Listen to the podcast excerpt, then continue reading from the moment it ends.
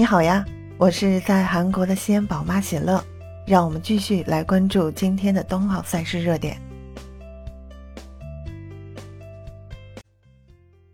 北京冬奥会在十九日迎来倒数第二个比赛日，当天将产生八枚金牌。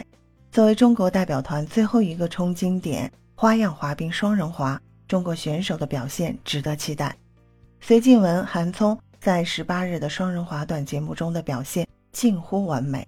以第一名的身份晋级十九日的自由滑，八十四点四一的得分，虽然仅比第二名的俄罗斯。奥委会组合多了零点一六分，但对于提升隋文静和韩聪的自信非常重要。相信他们会在自由滑中拿出更好的状态，冲击中国双人滑历史的第二块奥运金牌，也弥补自己在平昌冬奥会仅夺银牌的遗憾。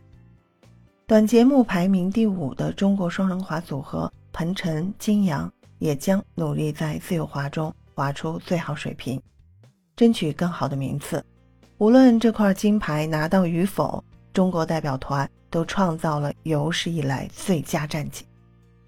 当天其他几个决赛项目中，中国选手冲击奖牌的难度较大，目标是努力拼搏，突破自我。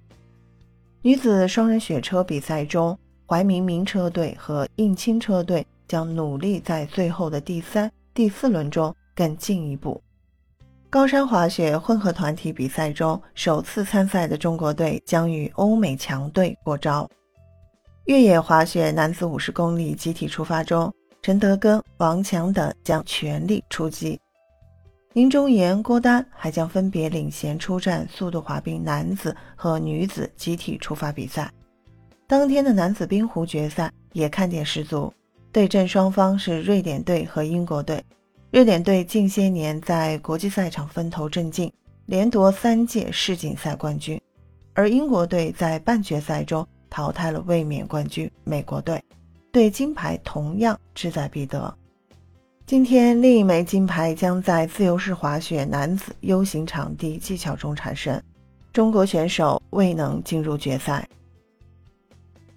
以上就是二月十九日的赛事热点推荐。关注北京冬奥，关注喜乐思密达，让我们每天为冬奥加油。